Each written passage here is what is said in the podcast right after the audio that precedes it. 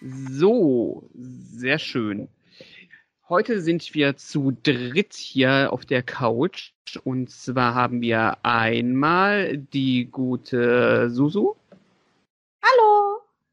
Sehr schön. Und natürlich den Robin, wie auch schon beim letzten Mal. Hallo. Wunderbar. Und auch ich bin heute mit dabei. Wen überrascht es? Den Tim. Nee, der Tim. Falscher Kasus, damit fängt es schon mal wundervoll an. Worüber wollen wir heute reden? Darf ich das sagen? Das darfst du sagen, wenn du möchtest. Wir werden reden über den besten Crossover Super Sentai Film, der jemals gemacht wurde. Fakt.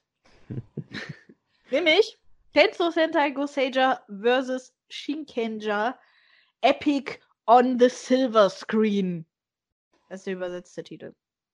Yay. Naja, eigentlich auf Englisch, ne? Ja, genau. ähm, ich überlege gerade, der ist auf Japanisch, aber auch halb auf, auf äh, Englisch. Warte, ich, ich glaube, ich krieg's zusammen. Tenso Sentai Goseiger Tai Shinkenja Epiku on Ginmaku. Genau. Also, wie gesagt, es ist effektiv der gleiche Titel, nur zwei Wörter auf Japanisch. Ja, obwohl ich, aber genau, ja, genau. Also bei uns würde man dann wahrscheinlich, äh, ich habe so ein bisschen überlegt, Ginmaku würde man so eher Leinwand, aber im Deutschen haben wir irgendwie, Silver Screen sagen wir irgendwie nicht, oder? Nicht, also dass ich sowas, wüsste. nee, ne? Nee. Also Zumindest- Silberscheibe, sagt man, wenn es auf DVD Ja, aber äh, ja, das ist dann das DVD-Release, das ist dann gemeint. Wäre es ja in unserem Fall, weil wir wahrscheinlich uns auf die Home-Release-Variante beziehen, weil niemand von uns damals im Kino war. Genau. Genau, da sind wir schon mal am richtigen Punkt, weil der Film ähm, wurde veröffentlicht am 22. Januar 2011. Damit haben wir schon ein gutes Stückchen Zeit hinter uns gebracht, oder? Acht Jahre. Geschrieben wurde er von Kento äh, Shimoyama und von äh, Nobuo Takemoto wurde der ähm, wurde praktisch die, Re die Regie geführt. Die Regie. Die Regie geführt. genau. Also, ähm, hierbei handelt es sich um einen Crossover-Film zwischen Shinkenja und Goseija. Welche Überraschung. Ähm, Mirni, worum geht's denn? Also bevor ich anfange, erstmal Spoilerwarnung, denn der Film spielt komplett nach Shinkenger. Das heißt, wenn ihr euch nicht für Shinkenger spoilern wollt, raus jetzt, wenn es geht. Und er Ah. kann auch leichte Spoiler zu Goseija enthalten. Er spielt relativ mittig bei Goseija. Ähm, wir müssen aber manchmal eventuell weiter ausholen, deswegen können wir nicht garantieren, dass wir nicht auch Goseija spoilern. Das heißt, wenn ihr die ganz frisch ohne Infos sehen wollt, dann solltet ihr jetzt bitte ausmachen. Wenn ich kurz die reinfallen darf, es sind die ersten 32 Folgen, dann spielt das Crossover und dann geht's mit Folge 33 weiter. Oder Epic 33. Natürlich sollen sie nicht ausmachen, sie sollen die anderen tollen Podcast-Folgen hören, die wir bereits produziert haben. Ja, aber diese Folge sollen sie ausmachen und dann wiederkommen, wenn sie, wenn sie sich bereit für die Spoiler fühlen. Mein Gott, das ist ja, das ist ja wie mit Endgame, ist ja schrecklich. Äh, Game of Thrones. Game ist of ja Thrones. auch, Avengers Endgame ist ja auch ein Crossover-Movie mit Superhelden, passt also super hier rein, aber darüber reden wir jetzt nicht. Wir sind jetzt bei Ghost Soldier vs. Shinkenger.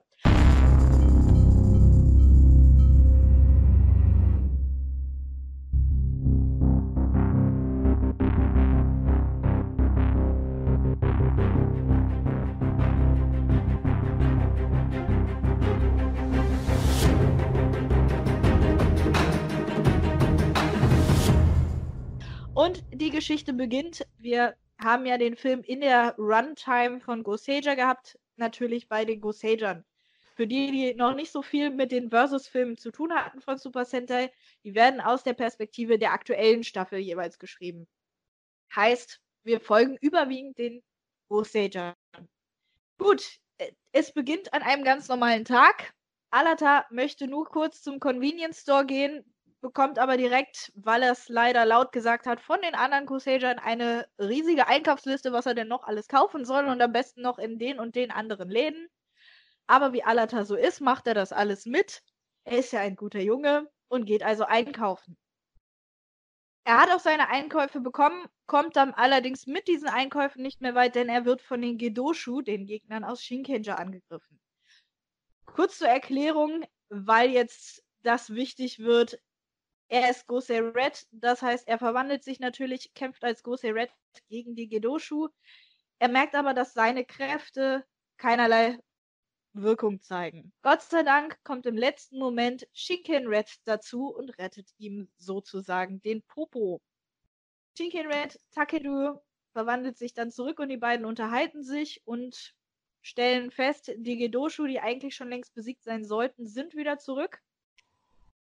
Shinken Red ist der Meinung, die Shinkenger sollten gegen die Gedoshu kämpfen, denn das ist ihre Mission, woraufhin Alata dann sagt, dass es die Mission der Goseja ist, die Welt zu retten. Also wollen die beiden dann letzten Endes zusammenarbeiten. Anders als bei vielen Crossover-Movies übrigens auch sehr einstimmig entscheiden die beiden sich also dafür und Takeru macht sich dann auf zusammen mit G, das ist der Mentor der Shinkenger für die, die sich nicht mehr genau daran erinnern, die anderen Shinkenger zusammenzusammeln, denn diese waren ja am Ende von Shinkenger alle ihrer Wege gegangen, sind in alle Winde verstreut und müssen nun alle erstmal wieder zurück nach Japan und nach Tokio kommen.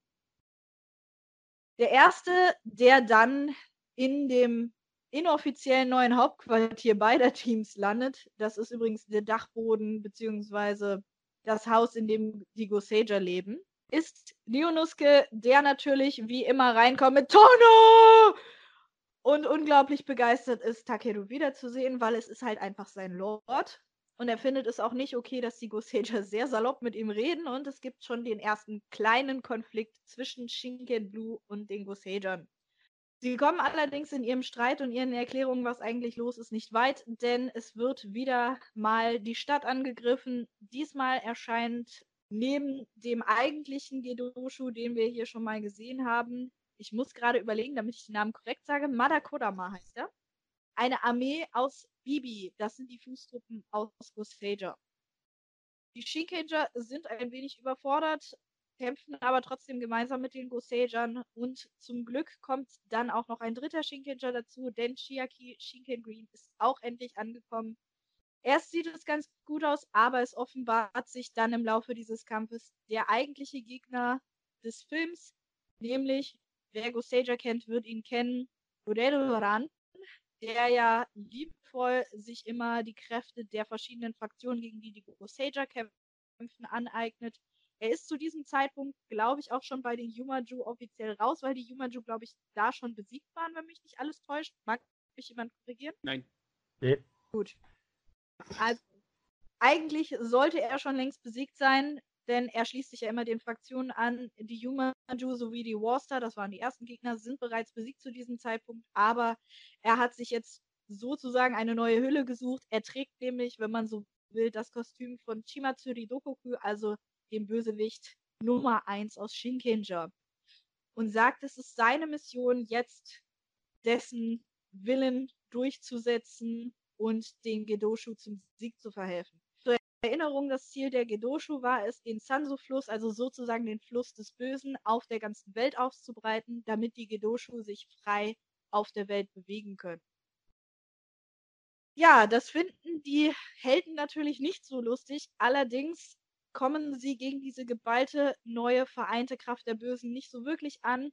Und in einem kurzen Moment der Ablenkung wird Takeru Shinken-Red von den Gegnern entführt die Go-Sager und die verbleibenden Shinkenger kehren also ziemlich frustriert zurück, sind nicht ganz sicher, wie es jetzt weitergeht und geraten erneut in Streit. Denn Chiaki und Ryonosuke sind beide ein wenig schwierig im Umgang, wenn man sie nicht kennt und sie geraten ordentlich mit den Gosejern aneinander. Gruppen trennen sich. Die Goseja entschließen sich aber in ihrer optimistischen Art, wie sie es auch immer tun, die anderen Shinkenger zusammenzusammeln. Heißt also, Agri und Edi, also Gose Black und Gose Pink, gehen zum Flughafen, wo sie Mako, das ist Shinken Pink, erwarten und sie abholen. Und Hyde und Mone, also Gose Blue und Gose Yellow, holen Kotoha vom Bahnhof ab. Kotoha ist Shinken Yellow. Alata geht derweil die anderen Shinkenger aufsuchen. Sie treffen sich am Hafen und auch die anderen stoßen zu ihnen. Allerdings, bevor wieder irgendwelche Erklärungen ausgetauscht werden können, werden sie angegriffen und zwar von keinem geringeren als Takeru Shinkenred selber, der nun eben Teil der Gedoshu ist. Er ist an die Bösen gefallen, wird zu einer bösen Version seiner selbst und greift die Helden an. Zuerst räumt er die Go-Sager beiseite, wenn man so will. Sie sind noch nicht ganz besiegt, aber es geht ihnen auch nicht gut. Dann greift er die unverwandelten Shinkenger an, die im allerletzten Moment von Alata gerettet werden. Und ja, das geht für Alata nicht sonderlich gut aus. Er alleine gegen diese extrem übermächtige Attacke, er wird schwer verletzt. Und Shinken Red ist nur kurz aufgehalten und versucht nun zum finalen Schlag anzusetzen als im allerletzten Moment Gosei Knight und Shinken Gold auftauchen, die sich zusammentun, ihre Kräfte vereinen und Gott sei Dank alle retten können. Die Gruppen trennen sich noch einmal. Die Shinkenger sitzen beisammen draußen auf einer Treppe und beratschlagen, was sie jetzt tun sollen. Die Großhager bekommen derweil von Gosei Knight den Hinweis, dass ihre Kräfte, so wie sie sind, die Tenso-Techniken nicht ausreichen werden, um den neuen Gegner zu besiegen. Deswegen empfiehlt Gosei Knight, dass sie sich mit den Shinkenger zusammenschließen. Daraufhin stößt Eri mit ihren selbstgemachten Reisbällchen zu den Shinkengern, macht ihnen ein Friedensangebot und die Shinkenger unterhalten sich darüber, wie sie weiter verfahren sollen, entschließen aber, dass es im Sinne von Takedo wäre, zusammenzuarbeiten und stoßen am nächsten Tag zum Training der Goseja. Sie stellen fest, dass sie die gleichen Elementarkräfte wie das jeweils andere Team haben und versuchen nun, die jeweils gleichen Kräfte miteinander zu kombinieren. Das heißt, Beispiel Shinken Pink und Bose Pink arbeiten zusammen, weil sie beide die Kräfte des Windes haben. Wir haben eine kleine Trainingsmontage, in der das dann irgendwann auch endlich funktioniert mit den kombinierten Kräften und kehren zurück zu Bose Red, dem es zwar schon besser geht, der aber immer noch ein bisschen angeschlagen ist. Er bekommt ein bisschen Essen gemacht von Shinken Gold, der ist ja nun mal der Sushi-Samurai. Und Shinken Blue und auch der weibliche Shinken Red stoßen. Die die Shinkenger gesehen haben, werden sich an sie erinnern. Kaoru, die Prinzessin des Shiba-Clans, stößt zu ihnen. Sie hat ja Takeru auch adoptiert. Heißt, die ist genauso Shinken Red und kann Alata somit beibringen, wie er seine Tensu-Techniken mit dem Mojikara der Shinkenger kombiniert. Der Kraft er mit Takeru aufteilt. Während Takeru äh, ja nun nicht dabei sein kann und ziemlich damit beschäftigt ist, Bredoran auszuhelfen, trainiert also Alata mit Kauru und die anderen machen sich auf, die Bösen zu bekämpfen. Der Plan der Bösewichte wird offenbart. Wir erfahren, dass alle 200 Jahre sich der Tag jährt, an dem die Sonnenstürme besonders stark sind. Das heißt, an diesem Tag ist es möglich, ein Portal in die Gosei-Welt zu eröffnen, die Heimat der Goseja. Bredoran hat den Plan, dass er mit Hilfe von Madakodama und seiner Wasserlinse und den Feuerkräften von Shinken Red den Sansu-Fluss und eben dieses Höllenfeuer vom bösen Shinken Red in die Gosei-Welt schickt, um diese zu zerstören. Das findet Chitari, der ehemalige Berater von Dokoku, Dokoku, natürlich nicht so geil, denn deren Plan war es ja ursprünglich, die Erde zu zerstören. Allerdings hat er gegen die vereinten Kräfte dieser drei Bösewichte keine Schnitte und muss sich erstmal zurückziehen. Die Gosager und die Shinkenger tauchen auf und kämpfen gegen Shinken Red. Und leider sieht es ziemlich böse aus, denn ja, der besessene schwarze Shinken Red ist unglaublich stark. Aber alles, was sie tun müssen, ist Zeit zu schinden, denn im letzten Moment taucht dann endlich Gosei Red auf, der die Kraft des Feuers vom Moji-Kara erhalten hat und schafft es, Takeru zurückzuverwandeln. Die Gosager und die Shinkenger haben nun also eine Ahnung, gegen was sie da eigentlich warum kämpfen, schließen sich zusammen. Es kommt die große, typische Crossover-Verwandlungsszene. Alle kämpfen gemeinsam und es sieht auch erstmal ganz gut aus. Währenddessen erfahren wir, was Shitari geplant hat. Der hat sich nämlich mit den restlichen Gedoshu zusammengetan und möchte die anderen so ein bisschen in ihrem Unterfangen stören. Gott sei Dank kommen aber die Gokaiger vorbei, die zu diesem Zeitpunkt, was wir später auch in Gokaiger erfahren, eine kleine Zeitreise gemacht haben und die halten Chitari und seine Leute auf, indem sie die Armee zerstören. Das wird beobachtet von Daigoyo, der Laterne, der Roboter-Laterne wohlgemerkt, von Shinken Gold, Allerdings darf dieser nichts verraten, das hat er den Gokaijan versprochen. Deswegen erfahren die Shinkenger und die Goseiger nie, was da eigentlich gerade passiert ist. Der Kampf geht weiter, alle verwandeln sich in ihre Superformen. Bredoran zieht zwar seine Deus Ex Machina und teilt sich in alle seine Formen, die er bisher hatte, auf, aber auch die können die anderen zurückschlagen, die Helden der Geschichte. Und es sieht erstmal ganz gut aus. Allerdings, dadurch, dass die Gegner geschlagen wurden, passieren zwei Dinge. Zum einen, der Plan hat bereits funktioniert und der Sanso-Fluss bewegt sich auf die Großseewelt zu. Allerdings, da nun alle ihre Superkräfte haben, vereinen die Shinkenger und die Goseiger noch einmal ihre Fähigkeiten und schaffen es sowohl die Gosei-Welt als auch den Sansu-Fluss zu versiegeln. Allerdings, das ist die zweite Konsequenz. Wer Shinkenger gesehen hat, wird es ausgiebig beobachtet haben. Wenn die Gedoshu besiegt werden, werden sie zu Giganten. Das passiert auch hier, inklusive Bredoran. Und alle rufen ihre Mekka und ein neuer Kampf entbrennt. Es sieht anfangs echt schlecht aus, aber Gott sei Dank gelingt es noch einmal den Großhagern und den Shinkenger ihre Kräfte zu vereinen und dadurch eine neue Kraft zu erlangen. Der Mecha der Goseja bekommt die Kraft des Mojikara, also die Kraft der Shinkenger, und gemeinsam schaffen sie es, den Kampf zu gewinnen und den Tag zu retten. Daraufhin trennen sich die Teams in einem netten freundschaftlichen Gespräch, reden darüber, dass sie sich hoffentlich mal wiedersehen und Credit Roll Goseja Ending spielt in einer Special-Version mit den Gokaijan und den Shinkenjan und die Welt ist mal wieder gerettet.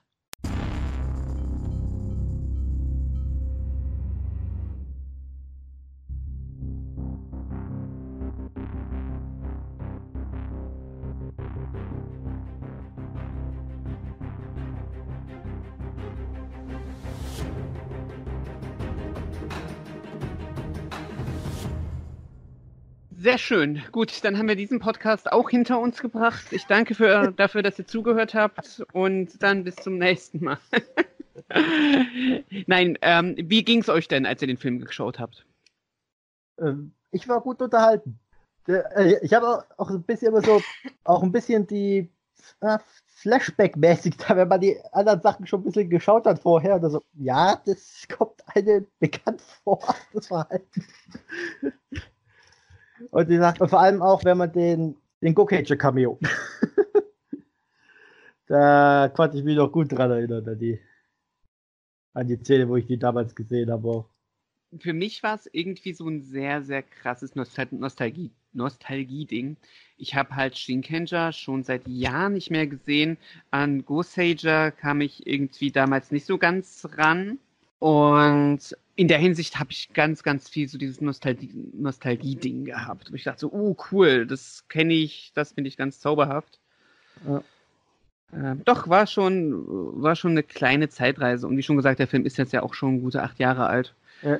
Ähm, Shinkenja neun Jahre, also wir reden ja fast von einem ganzen Jahrzehnt, krass. Ich fühle mich ja, gerade ja. mega alt. Ja, ja ich habe es auch so, wo ich so geguckt habe, wurde ja jetzt äh, immer wieder, war diese Ghost Ager sind ja ein paar haben ja aufgehört, ein paar haben ja geheiratet, haben Kinder bekommen. Da waren die ja immer wieder auch in den, äh, in den Blogs drin. Mhm. Und da hast du ja gesehen, wie sie aktuell halt nach den ganzen Jahren jetzt aussehen. Und da guckst du das dir an, so, das Film, so, Mann, sind die jung. ja, das stimmt, das hatte ich aber auch. Ähm, äh, fangen wir mal ganz von vorne an, würde ich sagen. Lasst uns mal über so die erste Szene reden, die, ähm, die da war. Und dann würde ich das ganze Stück für Stück mal durchgehen und wir reden mal über die Szene, die uns am meisten so ein bisschen im Kopf geblieben ist. Und ich finde die Szene ich, ja. Darf ich ja? nicht über meine Gefühle reden? Ach doch, Entschuldigung, natürlich darfst du auch über deine Gefühle. Entschuldigung, ich wollte dich jetzt nicht ja, übergehen. weil ich muss da auch noch was zu sagen, weil äh, ich habe ja zwei Modi, in denen ich den Film sozusagen gucken konnte. Denn damals, als ich den das erste Mal gesehen habe, kannte ich ja nur Shinkenger und ein bisschen Magi Ranger an Super Sentai. Das heißt, für mich war das damals größtenteils neu, was da passiert ist. Und das war super faszinierend, weil es war halt schön, die Shinkenger wieder zu sehen, aber es war halt auch so, so, so schön frisch, weil man so viel Neues gesehen hat. Auch wie die Gokaiger eingebunden waren. Das war so, oh, spannend, die sind ja ganz neu, die kenne ich ja gar nicht, denn die Gosager hatte man bis dahin ja auch im Film kennengelernt. Mhm. Und es war halt sehr spannend. Jetzt bin ich an einem Punkt, wo ich natürlich alles kenne und Shinkenger war ja mein Wiedereinstieg in Super Sentai. Das heißt, da hängt mein Herzchen schon so ein bisschen dran. Das war sehr nostalgisch. Ghost ist meine Lieblingsstaffel von Super Sentai. Also für mich ist das auch immer ein gute Laune-Film, wenn ich den gucke. Mir geht es immer sehr gut, wenn ich den schaue. Das ist sowas, was ich schaue, wenn es mir schlecht geht. Was wir wahrscheinlich gleich in der Inhaltsanalyse auch noch mal ein bisschen anschneiden, denke ich. Einfach, ähm, es ist ein sehr schöner Film, man fühlt sich gut dabei, ohne dass es halt langweilig, fluffig, seicht ist. Das Tempo ist halt schön, finde ich. Es ist, es, also ich habe bei einigen Sentai, gerade bei den Sentai-Filmen, manchmal das Gefühl, sie wollten zu viel in zu wenig Zeit. In anderen habe ich das Gefühl, sie wollten zu wenig in zu viel Zeit. Und ich finde, das haben sie ganz gut gemacht, so tempomäßig. Ja, also, also es passt auch alles ineinander, jedes einzelne ja. Zahnrad, das ist jetzt nicht so, hier, wir springen jetzt hier von einem Ort zum anderen und man weiß nicht, oder sie wissen nicht, die Charaktere, was sie eigentlich jetzt gerade machen wollen und so, sondern du hast es halt komplett durchstrukturiert. Ja, das ist halt sehr, sehr schön gemacht. Ähm, ja, genau. Ich würde gerne einfach mal ganz von vorne anfangen, dann kommen wir ja bestimmt noch zu den Einzelpunkten, die wir ganz zauberhaft finden. Ja. Ähm, genau, wo, wie beginnt der Film? Der beginnt ja eigentlich bei dieser wundervollen Szene, äh, wo Arata meint, er müsste zum Kombini gehen. Ähm, oder er möchte gern zum Kombini gehen. Und jeder. Store für die, die nicht in Japan gelebt haben. Zwinker, zwinker. Danke, danke. Und fragt, äh, fragt, fragt sich halt praktisch so rum, aber in dieser tollen WG hat leider jeder schon was Besseres vor. Das finde ich irgendwie sehr, sehr, sehr toll. Ja, es ist halt typisch Gosager, ne? Die sind ja alle auch so ein bisschen eigenbrötlerisch. Und es ist halt so, man wird reingeworfen, selbst wenn man Gosager nicht gesehen hat und nur Shinkenger kennt, man hat sofort einen Eindruck, okay, das sind halt welche, die ne, immer zusammen sind und die können sich halt sowas auch in der Freundschaft leisten. Die können halt sagen, ey, bring mir das mit, bring mir das mit, bring mir das mit und streiten sich darüber nicht. Das ist schön. Ja, das stimmt. Ähm, es ist eine, sehr, sehr nette Situation, obwohl ich es halt einfach super finde, wie es einfach gedreht ist, wie einfach zu jedem so, so einmal Reihe umgeht und dann so, so agri auch so meinst, nee, ich muss hier, ich muss hier irgendwas mit den Handeln machen. Ich muss hier stark werden, geht mal einkaufen. Was haben die anderen vor? Ich überlege gerade. Ich glaube, Edi liest einfach ein Magazin. Äh, äh, der Junge macht Hausaufgaben, glaube ich, oder sowas. Ja äh, der Junge, zur Erklärung äh, für die, die nicht mehr ganz so frisch sind, äh, die Ghost Sager leben ja im Haus von einem, ich glaube, es ist ein Astronaut. Ja, auf jeden Fall ist es sein Sohn Nozomu. Und Nozomu ist halt in der Grundschule und der macht halt Hausaufgaben. Das, was man als guter Schüler macht. so wie wir alles damals gemacht haben. Und dann haben wir unsere WG-Mitbewohner äh, einkaufen geschickt. Ich hatte keine WG-Mitbewohner, aber bestimmt. Doch, ich hatte welche, nannten sich meine Eltern.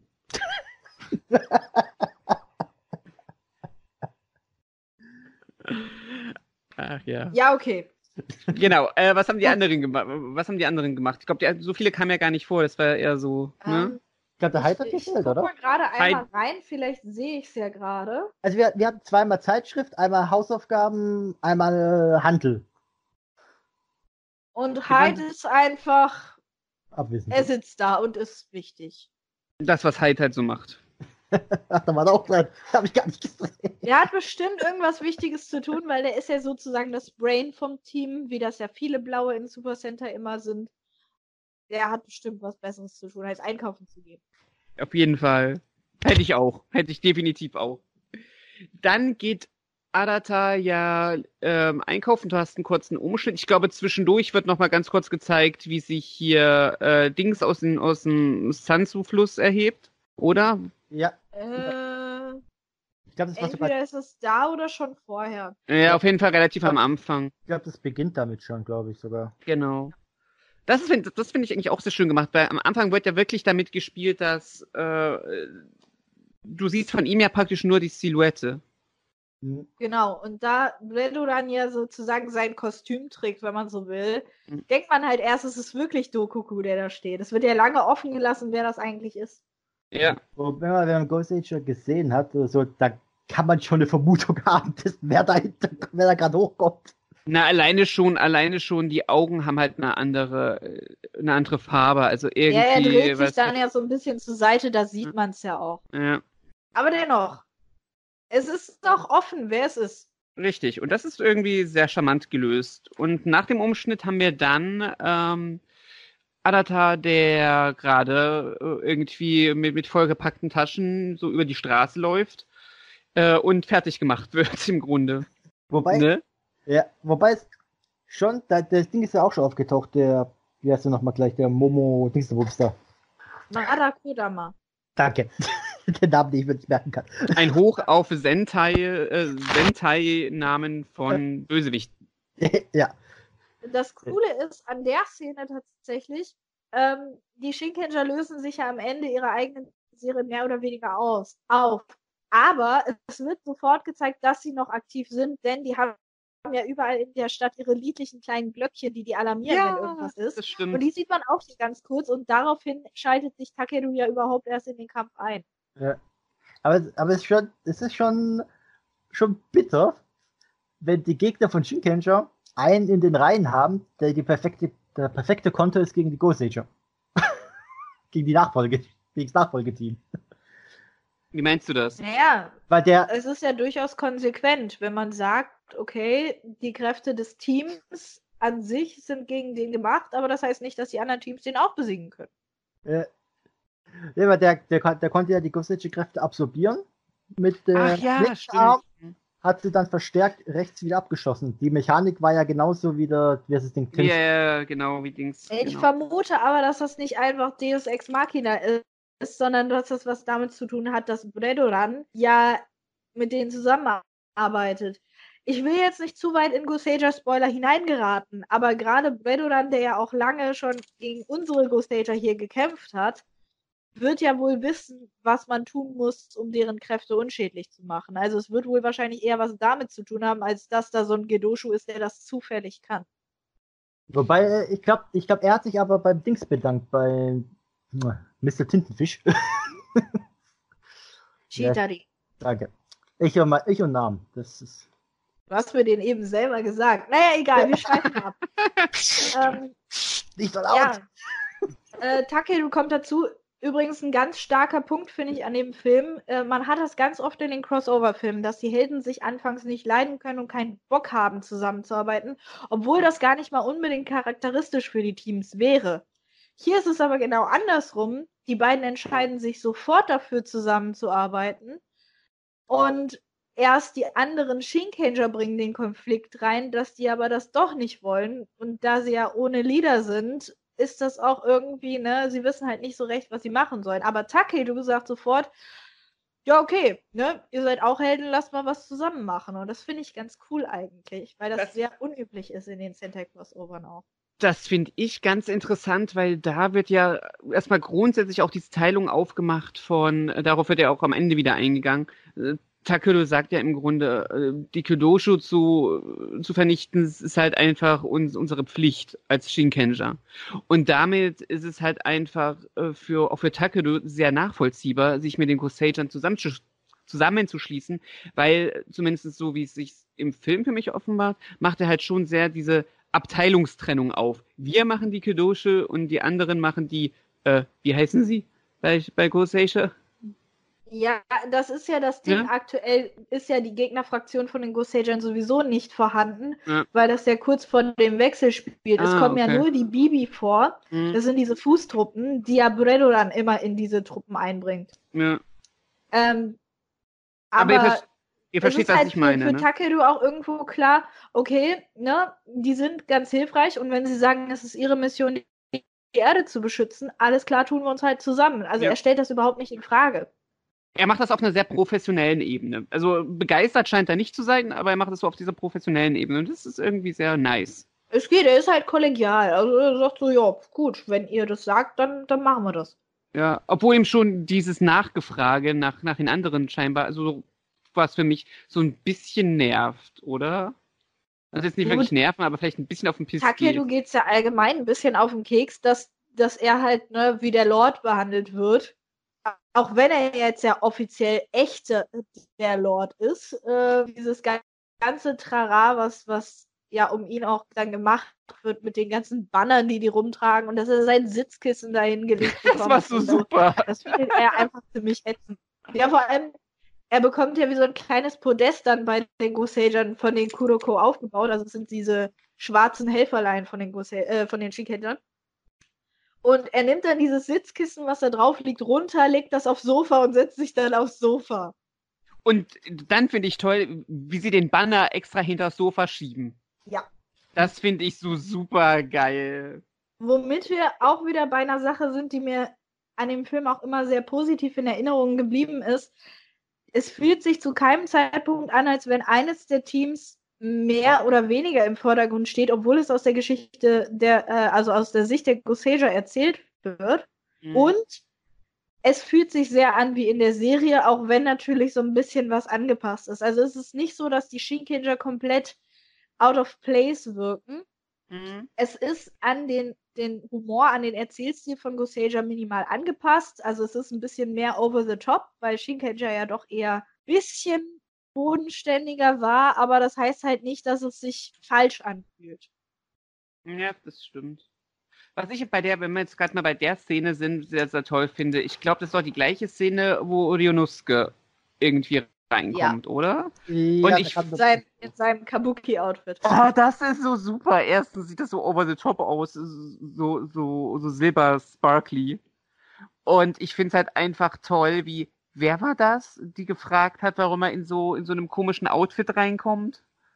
Und er ähm, total. Ohne war das, weil er sich drüber lustig gemacht hat, dass die Gosager halt behaupten, dass sie Engel sind, weil er das halt nicht glaubt. Ja.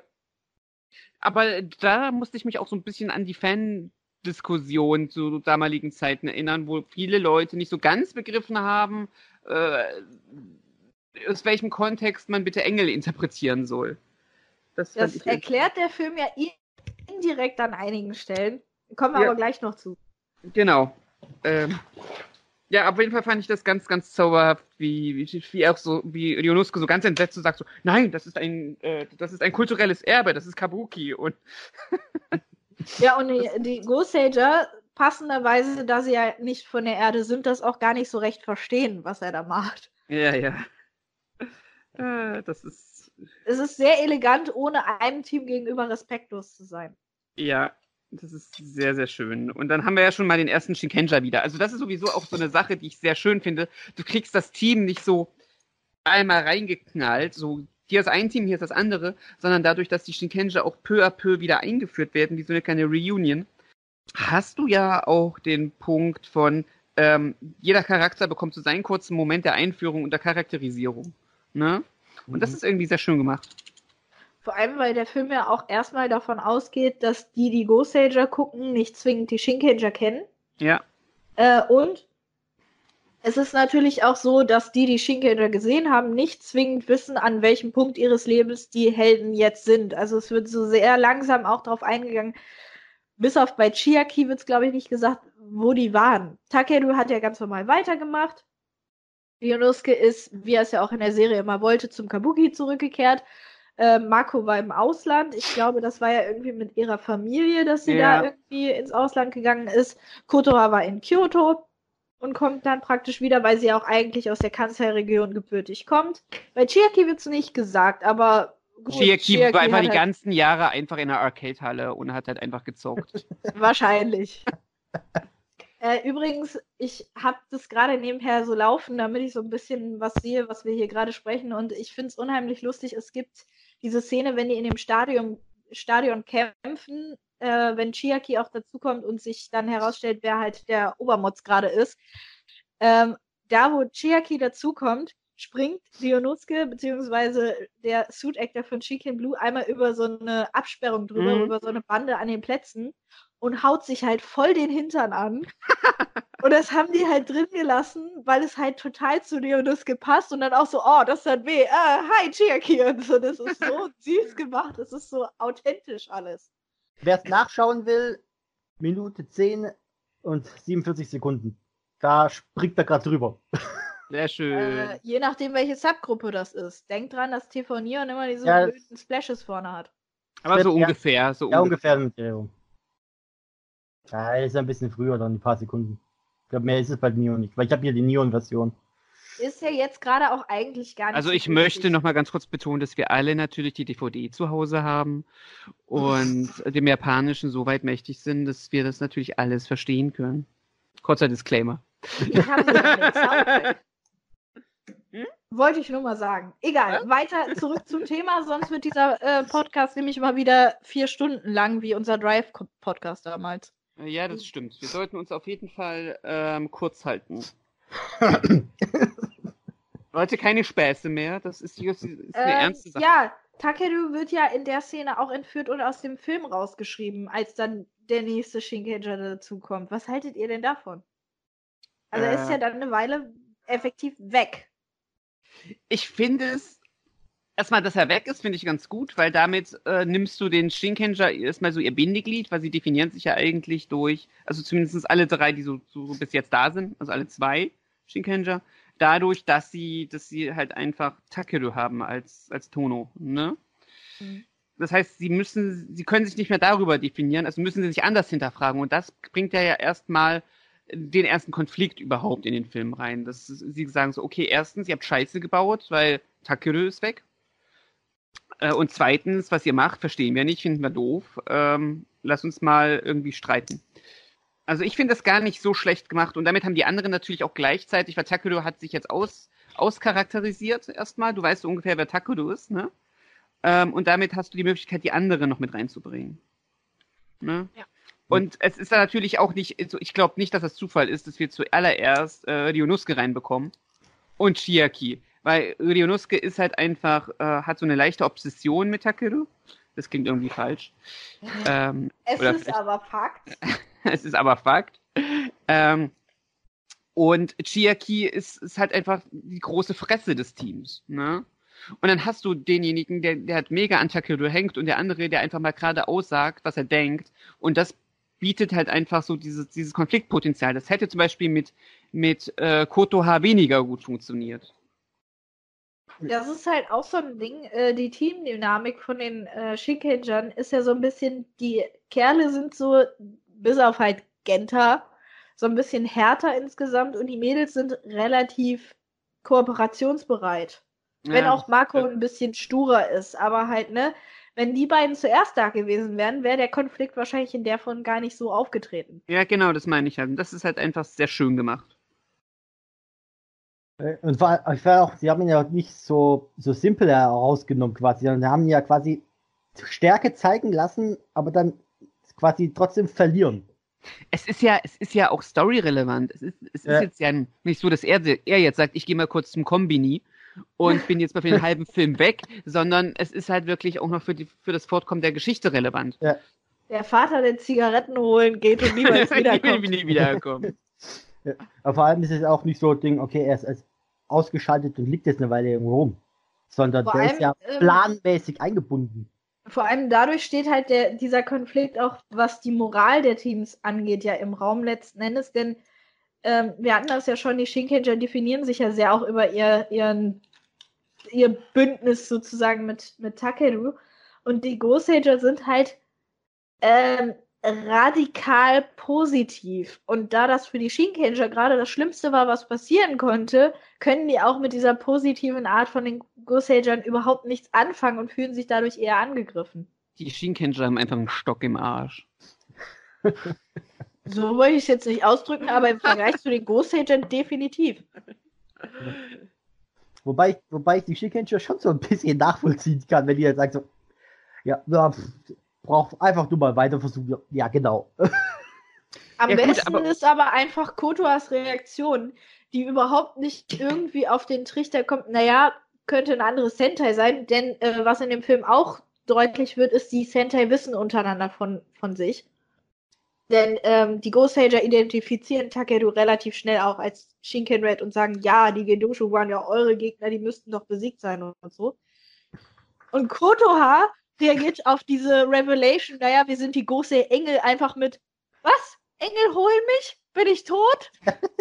Kutte Haar ist in dem Film eh nicht die hellste, wenn Ja. du mich fragst, gut. auch als sie abgeholt wird. Das stimmt, aber sie, sie ist halt auch nicht super helle generell. Also es ist jetzt nicht beleidigend dass sie so ein bisschen glücklich ist. Nee, nee, aber das ist ja schon fast Emily-Niveau.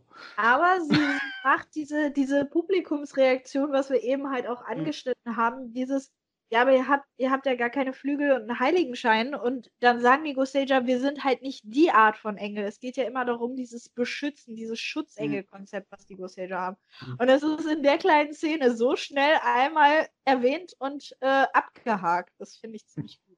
Oh, das habe ich vorhin, das habe ich vorhin vergessen, als äh, als der Takedo zum ersten Mal auftaucht bei den bei äh, bei den Gosagern, ne, wo auch die Szene ist mit seinem mit, mit dem Banner im Haus und so.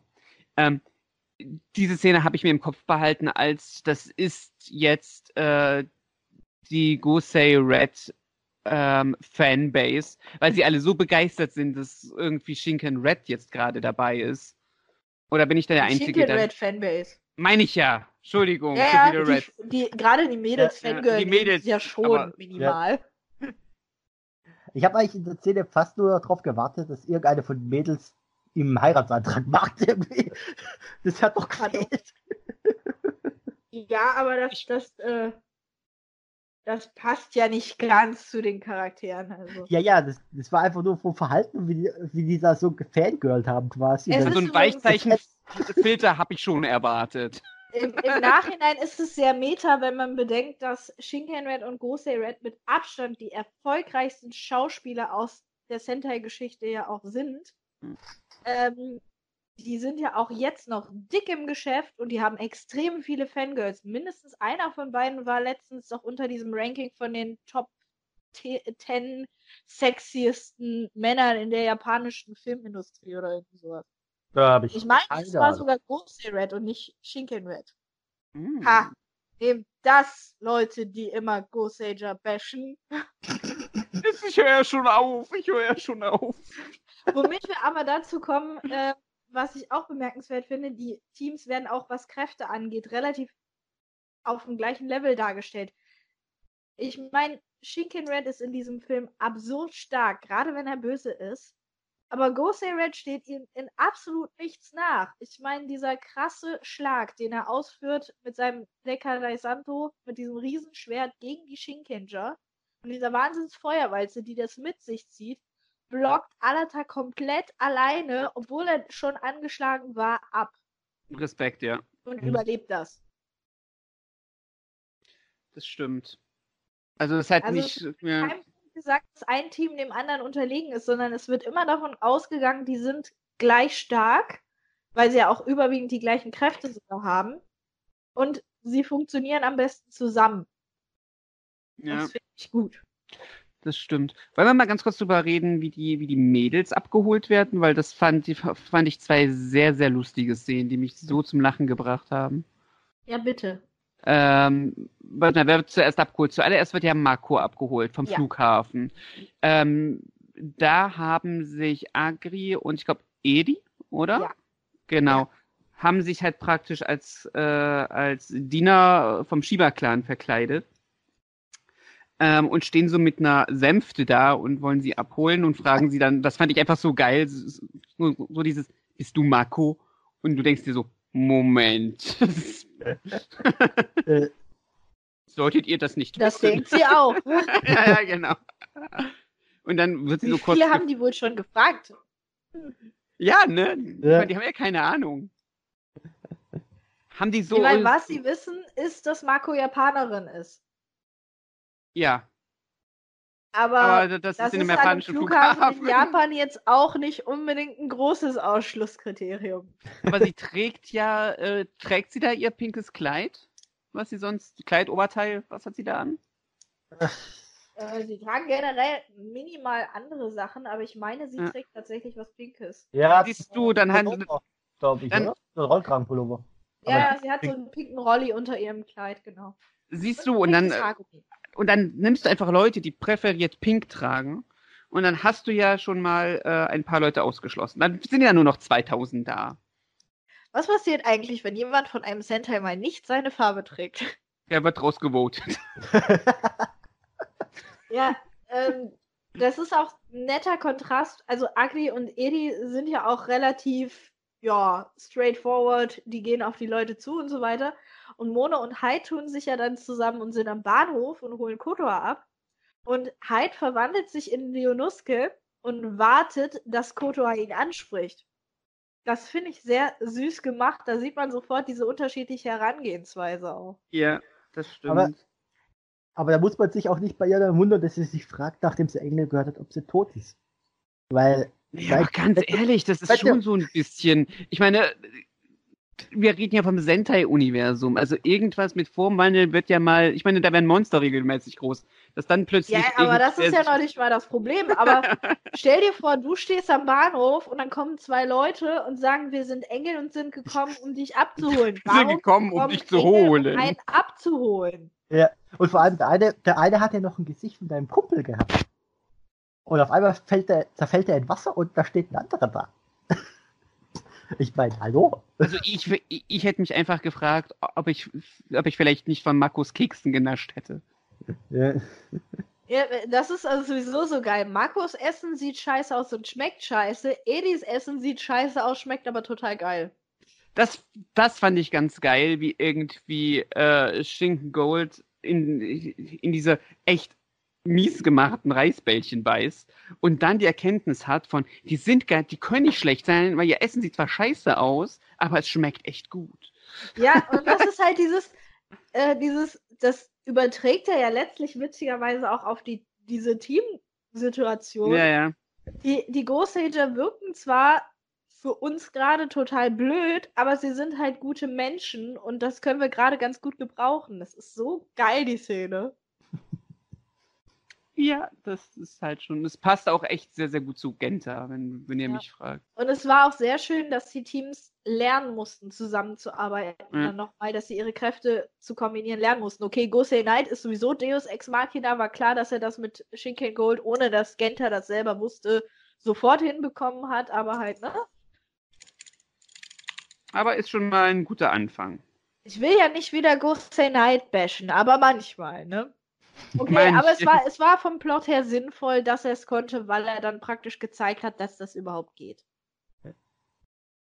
Schon mal auf jeden Fall ein guter Anfang. Wo sind wir denn jetzt eigentlich zeitlich? Ich habe total die, die Übersicht Wir verloren. sind jetzt Oh. eigentlich an dem Punkt, kurz bevor wir dazu kommen, dass Gosei Red mit Kaoru trainiert. Ach so, genau. Ähm, jetzt, ähm, weil äh, vorher ist jetzt ja noch, noch Shinken Red Evil aufgetaucht, ne? Genau. Ähm, meine ganz doofe Frage, weil ich bin ich der Einzige, der das ein bisschen lau fand. Ich meine, er steht da, er ist böse und den ganzen Film über wird, glaube ich, nicht erklärt, was sie mit ihm gemacht haben, außer er ist böse. Man hat irgendwas mit ihm gemacht, aber was ist jetzt scheinbar sehr irrelevant? Also ich weiß nicht, inwiefern das mit Shinkenger irgendwie erklärt wurde. Weiß das jemand, ob das irgendwie eine Erklärung gibt in Shinkenger? Nee, Mit was, dem Sansu-Fluss, wie der funktioniert? ja, ich, hab- ich hab's, der, der wurde doch von den ähm, schwarzen Fledermäusen da umringt. Ja. Und ich hab's einfach so interpretiert, dass diese schwarzen Fledermäuse quasi die, die böse Essenz hatten und diese dann auf ihn übertragen haben, ihn so kontrolliert haben. Äh, Das- das sind- ergibt keinen Sinn. Mhm. Weil die Fledermäuse, das sind die BB-Bugs. Die kommen aus Gosager und die haben die Fähigkeit, die Monster größer zu machen, eigentlich. Gut, dass die Leute entführen, will ich denen nicht absprechen, das kann ich mir noch vorstellen. Allerdings sagt ähm, Redo dann ausdrücklich, dass ähm, ja, dass Takeru zu dem, dass er gefallen ist, dass er Teil von dem Gedoshu geworden ist. Meine äh, Vermutung ist, ich bin jetzt nicht mehr ganz in Shinkenger drin und ich bin auch nicht in der Mythologie dahinter drin. Aber der Sansu-Fluss ist ja der Fluss des Bösen. Das ist ja ein echtes mythologisches Konzept, was sie da benutzen. Und sie haben ja den Plan, die Welt zu fluten, damit die Monster auch sich erstrecken. Und meine Interpretation war es jetzt, dass dadurch, dass er mit diesem Fluss in irgendeiner Form mit diesem Wasser in Kontakt gekommen ist, dass das ihn halt äh, ja sozusagen im wahrsten Sinne des Wortes verunreinigt hat. ich bin da jetzt auch nur sehr provisorisch drin, was die, was die Mythologie betrifft. Mal davon abgesehen, dass die Mythologie von dem, was sie in der Serie gemacht haben, abweichen kann. Ja. Ähm, aber grundsätzlich ist der, ist der Sanso-Fluss weder äh, gut noch böse. Das ist in etwa das Gleiche, was wir in der griechischen Mythologie mit Styx haben. Ähm, es ist halt einfach nur der Fluss, der in die, in die Unterwelt führt. Also der ist halt, der, der legt jetzt erstmal keine Wertung vor. Wieder andersrum, Bredoran ist ja sowieso ein krasser Typ. Wer kann weiß, was der wieder gemacht hat. Aber das wären jetzt massive Gosager-Spoiler, die wir ja eigentlich versuchen wollten zu vermeiden. Also am Ende stirbt Harry Potter. Ich dachte, Dumbledore stirbt. Alle sterben. Es kommt nämlich raus, dass Dumbledore eigentlich Gosei Knight ist.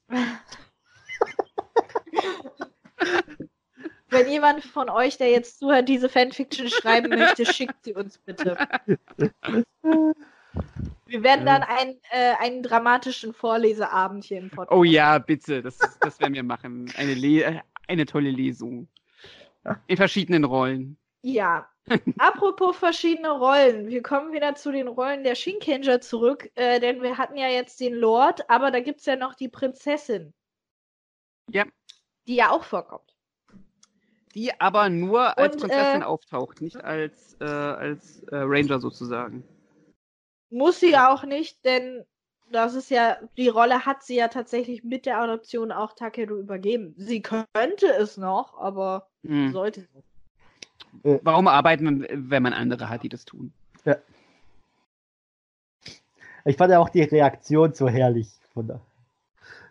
Wo so, Ja, jetzt, jetzt, jetzt ist das ja so, ähm, Kaoru ist ja recht jung. Sie ist ja jünger als Takeru. Und sie ist ja der eigentliche Lord und er war ja nur der Kagemusha, also das äh, Double sozusagen von ihr, das so lange da war, bis sie bereit war zu kämpfen. Und er ist ja nur jetzt offiziell der Lord, weil sie ihn adoptiert hat. Das macht sie vor dem Recht zu seiner Mutter. Das hat aber Alata niemand erklärt. ja, der Gesichtsausdruck einfach so Ihr herrlich. müsst, an unsere Hörer, ihr müsst euch vorstellen, sie kommt rein und alle sagen so, ha, Hime. Und dann sind alle total angespannt und Adata hat halt so keine Ahnung, was abgeht. Und dann wird so gefragt, so, äh, wer ist das? Und dann wird gesagt, das da, das ist Takeros Mutter. und du hast nur dieses sehr, sehr, diese sehr junge Frau, die einfach deutlich jünger ist als Takeru. Ähm, und dann ist die Verwirrung total komplett. Das fand ich auch sehr schön, ja. Da das aber halt tatsächlich in dem Moment auch überhaupt nicht relevant ist, warum das so ist, äh, ja, wird das relativ schnell übergangen. Und Kaoru sagt halt, dass sie die Ideologie der Goseja gut findet, dieses, ne, wir dürfen nicht aufgeben, dann wird das schon. Und deswegen geht sie ja dann auch mit ihm trainieren. Das fand ich übrigens dann sehr geschickt gemacht, diese Teamdynamik, wie die Shinkenger an sich funktionieren, zu überbrücken, dass halt Alata trotzdem stärker wird, ohne dass er Takeru zwingend direkt physisch braucht. Mhm. Das hätte mit einem anderen Team nicht so funktioniert. Nicht so funktioniert, ja, das stimmt. Ähm, dann geht's mit dem Evil Plan weiter, wobei ich sagen muss, der Evil Plan von Redoran, der ist jetzt halt, ja, er ist tatsächlich gar nicht mal so spannend. Nee, eigentlich nicht. Ich habe ihn, aber obwohl ich sagen muss, ich habe ihn am Anfang nicht so ganz kapiert. Es ist halt, es ist halt schwierig nachzuvollziehen, vor allem wenn man in Goseja nicht drinsteckt, weil man nicht weiß, was die Gosei-Welt eigentlich ist. Ja. Und naja, was bringt mir das halt, wenn die zerstört wird? Weiß man ja effektiv gar nicht so recht. ja. Ähm, wenn man jetzt weiß, dass es die Aufgabe der, der Engel aus dieser Welt ist, die Erde zu beschützen, und wenn halt sämtliche Beschützer der Erde von da oben wegfallen, dass die Erde halt ein Problem hat, ergibt das zwar Sinn, aber ich, ich finde auch mit Goseja so hoch ist die, äh, sind die Stakes gar nicht für diesen Kampf. Also es ist halt so, also für den Zuschauer nicht. Weil effektiv wissen wir zu wenig darüber, was da losgeht. Wir wissen, dass es schlecht ist, aber was es bewirkt, wissen wir halt nicht. Aber das Aber- Gute ist, Mhm. Äh, der Film macht das ja auch irgendwo wett, weil darum, darum geht es ja gar nicht. Das ist ja zweitrangig. Es geht ja eigentlich darum, wie die Teams zusammenarbeiten. Es geht ja auch erstmal darum, wo ich halt am meisten mitgefiebert habe, ist so dieses Ding mit, mit Takeru.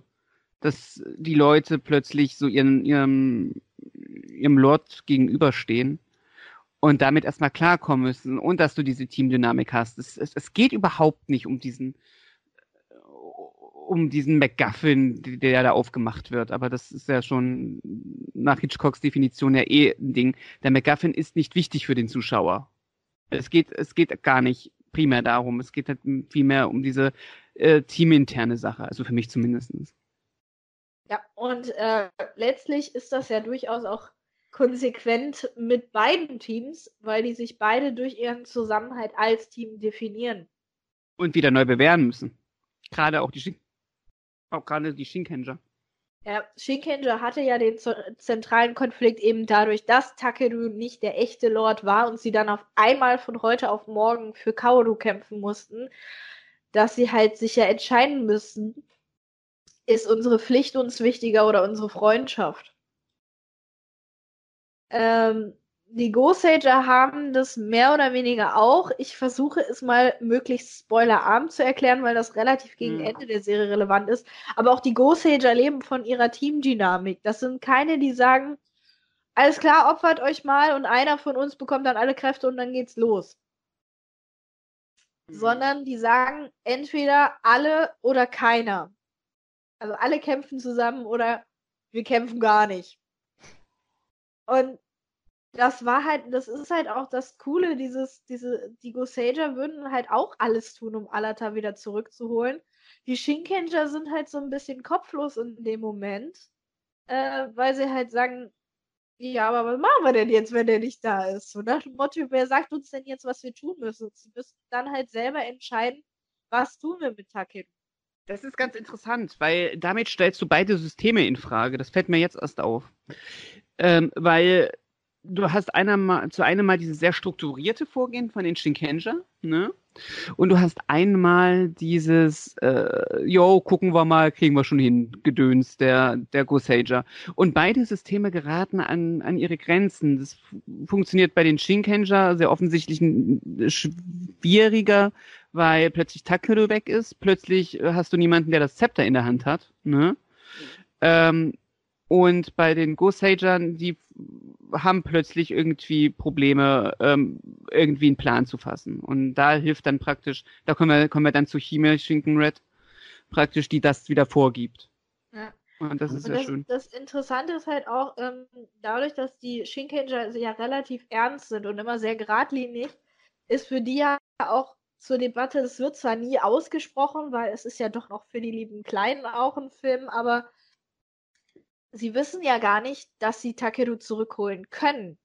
Die Shinkenger müssen davon ausgehen, dass sie Takeru töten müssen. Das tun das sie ja im Grunde auch. Sie, sie, jagen ihn ja praktisch in die Luft. Ja, also okay, Super die Sentai. Die sagen, ähm, wir machen erstmal und schauen, ob wir nicht irgendwas retten können, weil die, der, die Grundeinstellung der Ghost ist, wir müssen irgendwas versuchen, egal was, und es wird schon gut gehen. Hm. Das ist zwar gefährlich, aber in dem Fall ist es genau das Richtige, weil die Goseja dadurch viel flexibler sind in ihrer Denke. Ja. Hm. ja du merkst es aber ja auch ganz am Anfang, wo sie auf ihn wieder treffen. Die Shinkenger sind zwar bereit zum Kämpfen, aber ziehen die Schwerter nicht. Die machen die Bewegung halten inne. Und es braucht erst eine Weile, bis sie dann sich dann übermannen und sagen, okay, es, äh, wir müssen es ja irgendwie machen. Und du merkst nachher auch bei äh, ich glaube, Ghost Blue war der danach gesagt hat, ja, wir, äh, es wird jetzt eine Selbstmordmission, wir kämpfen da jetzt einfach und wer durchkommt. Quasi. Also alles oder nichts Mission.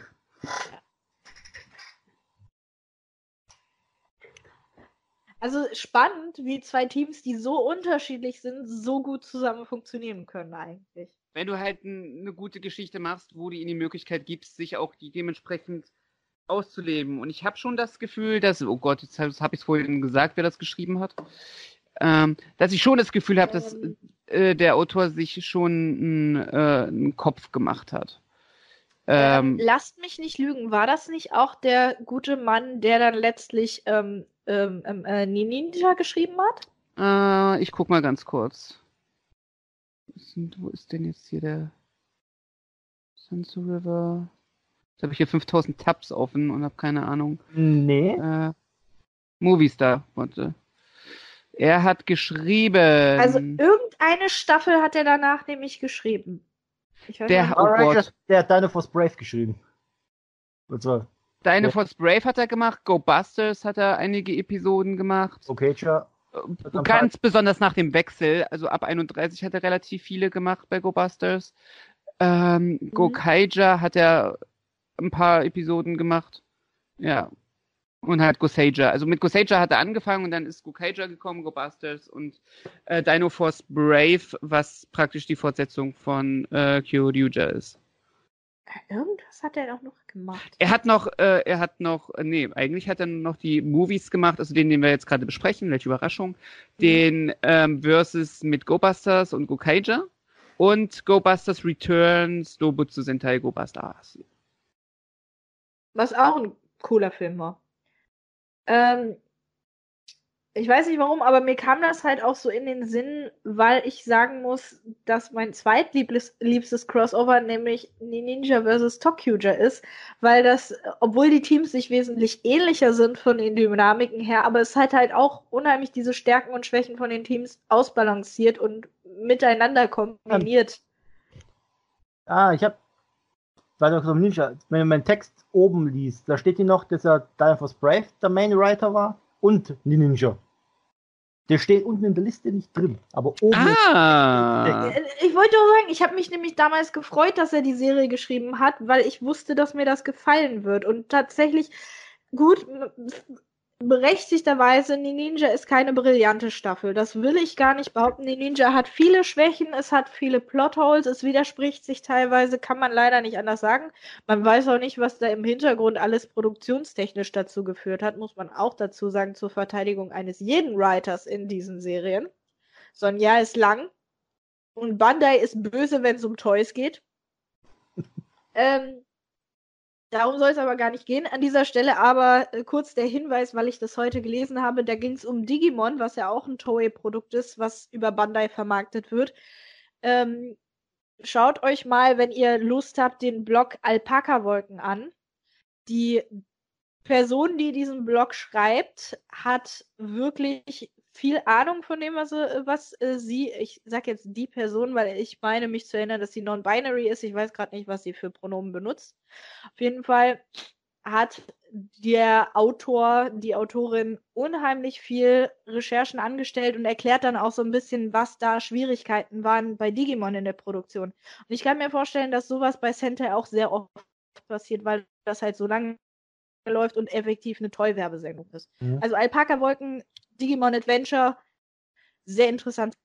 Äh, anyway, das Ding ist halt, äh, ich mag halt Serien, die sehr diesen Charakterfokus haben, die so ein bisschen auch dieses Wholesome haben, dieses, wir sind nicht perfekt, aber irgendwie funktionieren wir zusammen. Mhm. Und das mochte ich immer schon an die Ninja, halt auch dieses, ähm, das äh, war jetzt in dem zweiten, was dann unser nächstes Podcast-Thema ja auch werden wird, mit äh, Aka Ninja wieder dargestellt, dieses, ähm, Takaharu ist kein Anführer, eigentlich, aber irgendwie funktioniert er halt trotzdem. Und das, kann der gute Mann, der diesen Film auch geschrieben hat, relativ gut rüberbringen. Dieses, es sieht halt nicht so aus, als wenn das funktionieren könnte, aber wenn man drüber nachdenkt, funktioniert es halt doch, weil und hier Begründung einfügen.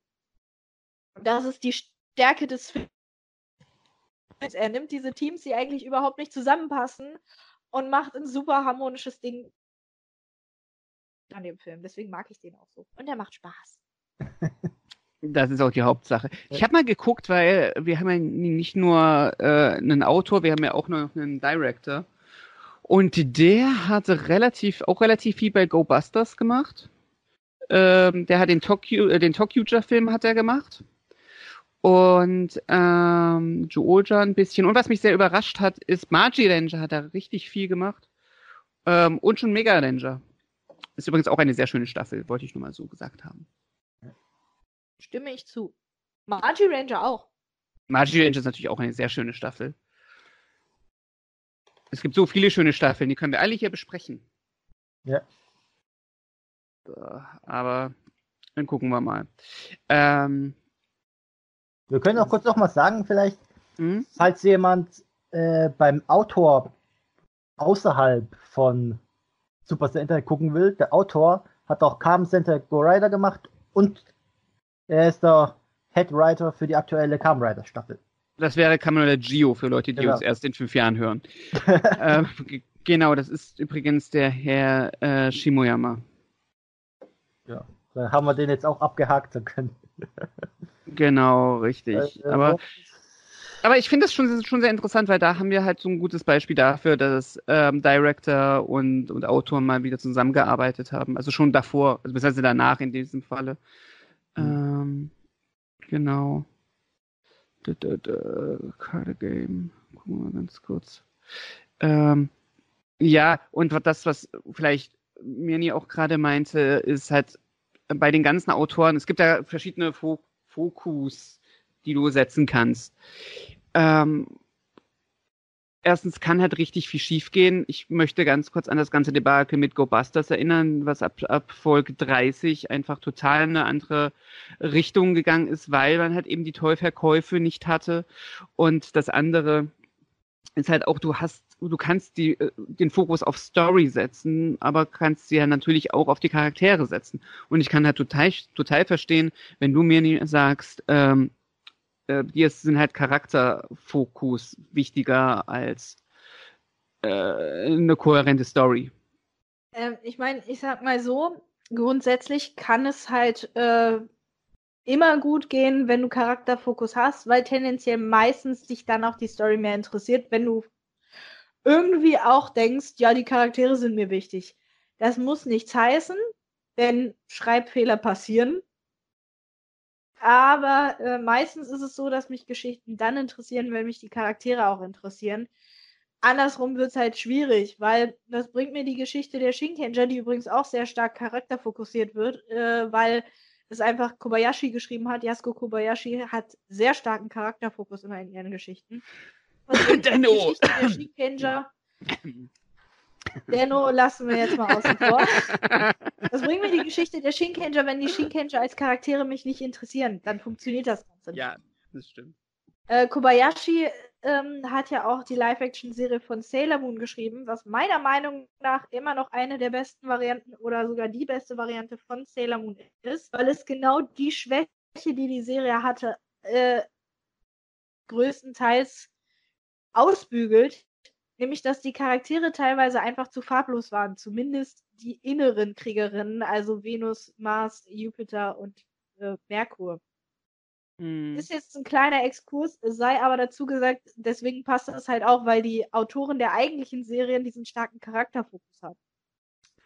Worauf ich aber eigentlich jetzt gerne eingehen würde, weil wir über Charaktere in diesem Film geredet haben, sind Mhm. äh, die anderen Charaktere, die ja auch noch im Film, wenn auch nur kurz vorkommen, aber immerhin sogar im Ending auftauchen, nämlich die Gokaiger-Cameo, möchte ich gerne mal ansprechen. Okay, gerne. Ähm, ich fand, sie hat sich wunderbar in diese komplexe Story mit eingefügt. Man hat sie sehr, sehr subtil mit eingebracht. Ähm, nee, eigentlich hat man sie irgendwie reingeschrieben. also, also sie tauchen schon sehr abrupt auf, oder? Ja, aber im Gegensatz, man hat es ja bei manch anderen, da tauchen die ja, wer waren das? Waren es die Tokyuja, glaube ich? Die doch mitten im Kampf aufgetaucht sind und, den- und kurz mal den Tag gerettet haben, glaube wenn ich mich recht noch erinnere. Äh, Das ist, halt- ich weiß Das- nicht. Weil das ist dann einfach immer so, ja, jetzt kommt das neue Team, das rettet kurz den Tag oder macht irgendwas Wichtiges und wupp, weg sind sie. Einfach mal kurz den Fokus auf die richten. Und da war es einfach, ja, einfach ein Nebenschauplatz halt, weißt du. Die waren, haben jetzt nicht großartig gestört in der Geschichte jetzt. Haben, oder haben den, den Fokus weggezogen. Nee, ich sag mal, so, so ein Steinbruch ist ja auch relativ groß und da kann man sich mal irgendwie ähm, ein bisschen absetzen, das verstehe ich ja. Ähm, ich ich, ich finde auch nicht, dass sie störend sind. Es fällt halt nur, und das habe ich sehr häufig, also da kommen wir auch in den nächsten Podcasts ähm, wahrscheinlich auch dazu, ist dieses Anteasern von den neuen Teams. Das wirkt sehr oft, nicht immer, äh, sehr oft ein bisschen notdürftig hingeschustert. Ähm, das haben sie hier sehr schön gemacht, dadurch, dass es ein bisschen abseits war. Nichtsdestotrotz ist es so ein, du merkst deutlich, dass diese Szene einfach separat gedreht wurde und eigentlich kannst du sie in diesem, in, in diesem Ende beliebig hin und her schieben. Mhm. Also ist jetzt Das nicht so, dass sie wirklich halt- wichtig ist. Ähm, sie ist nicht direkt wichtig, sie ist aber logisch konsequent. Sie passiert ja an einem Nebenschauplatz, eben weil die Gegner sich untereinander nochmal aufgespalten haben. Äh, was ja auch logisch in sich erklärt war, warum das passiert war. Deswegen finde ich das gut. Es ist halt nicht so an den Haaren herbeigezogen wie so manch andere ja. Sentai-Cameo. Ja. Und retrospektiv fun funktioniert die Szene dann aber wieder gut, wenn man Gokaija gesehen hat. Ja. Ich versuche das möglichst spoiler-free, aber kurz gesagt, die Gokaija reisen in einer Folge der Serie in die Vergangenheit. Ich glaube, es ist auch eine Doppelfolge. Mhm. Und man sieht wirklich den Zeitpunkt, warum sie in diesem Kampf Gosager, Shinkenger gelandet sind. Und dann ergibt es auch Sinn, weil sie eben Zeitreisende sind, dass sie sich nicht weiter in diesen Kampf einmischen wollen und können, weil äh, ja, wir wissen ja alle, äh, je nachdem, welche Zeitreise wir haben, dass es eine blöde Idee ist, irgendwie in der Timeline rumzufuschen. Gut, das sollte mal jemand Kamen Rider Kiva sagen. Äh, Mr. Äh, Wataru, ich möchte mal meine eigene Geburt. Aber grundsätzlich ist es normalerweise so, dass Leute, die durch die Zeit reisen, wenn sie nicht gerade durch die Zeit reisen, um alles ver wie Trunks in Dragon Ball Z so schön sa sagt, eigentlich darf ich nicht in den Lauf der Geschichte eingreifen, aber sie läuft halt so bestimmt. Normalerweise versuchen Zeitreisende so wenig Aufsehen wie möglich zu erregen. Ja. Und deswegen ergibt die Szene im Nachhinein gesehen wieder Sinn. Gut, inwieweit das voraus geplant war, ich weiß nicht, bis wohin Gokaija zu dem Zeitpunkt beschrieben war. Man weiß Was? es nicht. Aber der was, gesamte Kontext Super Center hat diese Szene sehr gut wieder eingegliedert. Was ich sehr schön finde, ist, ich muss mir das ganz kurz auf der Zunge zergehen lassen, äh, weil ich halt schon so alt bin. ähm, das ist halt einfach schon acht Jahre her und ich finde es sehr schön, wie sich Sentai, was ihre Continuity angeht, sich in den letzten Jahrzehnten, muss man ja schon sagen, ähm, in eine sehr positive Richtung entwickelt hat, weil selbst wenn wir jetzt davon ausgehen, dass sie jetzt also einfach mal nur so reingeschrieben haben, ja, ohne irgendwie den Hintergrund, haben sie es trotzdem geschafft, das schön in diese Zeitlinie mit einzukriegen. Und ich mag das sehr, dass du so eine, so eine Continuity in Sentai hast. Die hast du ja schon vorher durch schon Crossover-Filme, die halt vorher da waren. Aber es wird ja auch in den Serien weitestgehend drauf geachtet, je nachdem, wer es schreibt. Aber trotzdem kannst du die Serien einzeln gucken. Du kannst, hast aber mehr Vergnügen, wenn du sie so nacheinander guckst und dann sowas zum Beispiel, was wir jetzt gerade besprechen, einfach mitbekommst, dass darauf geachtet wurde. Und das wird in den letzten Jahren sehr, sehr häufig gemacht. Ähm, und das gefällt mir sehr. Also es ist auf jeden Fall sauberer als Kamen Rider es tut, weil die Kamen Rider Crossovers sind teilweise sehr an den Haaren herbeigezogen, weil die Serien so dermaßen in sich abgeschlossen sind und keine Rücksicht drauf nehmen. Aber Super Sentai macht das halt nicht. Genauso, was ich auch an dieser Stelle nochmal erwähnen muss, hm, warum ich die Sentai Crossovers einfach lieber gucke. Ähm, ich finde es einfach konsequenter, wenn man sagt, wir haben ein Heldenteam, dass die Helden zusammenarbeiten. Gut, es gibt in den Sentai Crossovers immer wieder mal den Konflikt, wir wollen aber gar nicht zusammenarbeiten. Aber es geht wenigstens nicht immer darum, äh, ihr seid alle doof, ihr seid genauso scheiße wie unsere Gegner, wir machen euch jetzt kaputt, sondern man redet erstmal drüber und sagt, okay, wie sieht's denn aus, warum sollten wir uns denn zusammentun? Ja, ja aber die Kamen Rider hätten sich schon zehnmal wieder auf die Mütze gehauen. Ich wollte gerade sagen, aber es liegt halt auch auf, auf dem das liegt halt auch am Serienkonzept, weil ja. Sentai ist halt einfach Teamwork und Kamen Rider ist halt alles andere als Teamwork. Ja. Da kommen wir aber dann nochmal bei unserem nächsten Thema, Teaser, Teaser, Teaser, nochmal zu, ähm, warum mich das jetzt hier so bewegt, auch in dem Moment. Äh, weil wir da ja back-to-back gerade dran arbeiten. Aber wie gesagt, ist eigentlich ein Thema für was anderes, aber hier halt auch Sie haben keinen Grund gegeneinander zu kämpfen, also arbeiten sie nicht physisch gegeneinander zumindest. Gut, sie müssen lernen, wie sie auch konzeptuell nicht gegeneinander arbeiten, aber das ist ja auch normal, wenn man mit fremden Leuten in ein Team kommt. Wobei du bei den Crossover-Filmen bei Sentai trotzdem ja immer diesen Konflikt kurz hast, zumindest mal, dass die Roten gegeneinander antreten, weil irgendwie einer mal wieder böse ist oder so.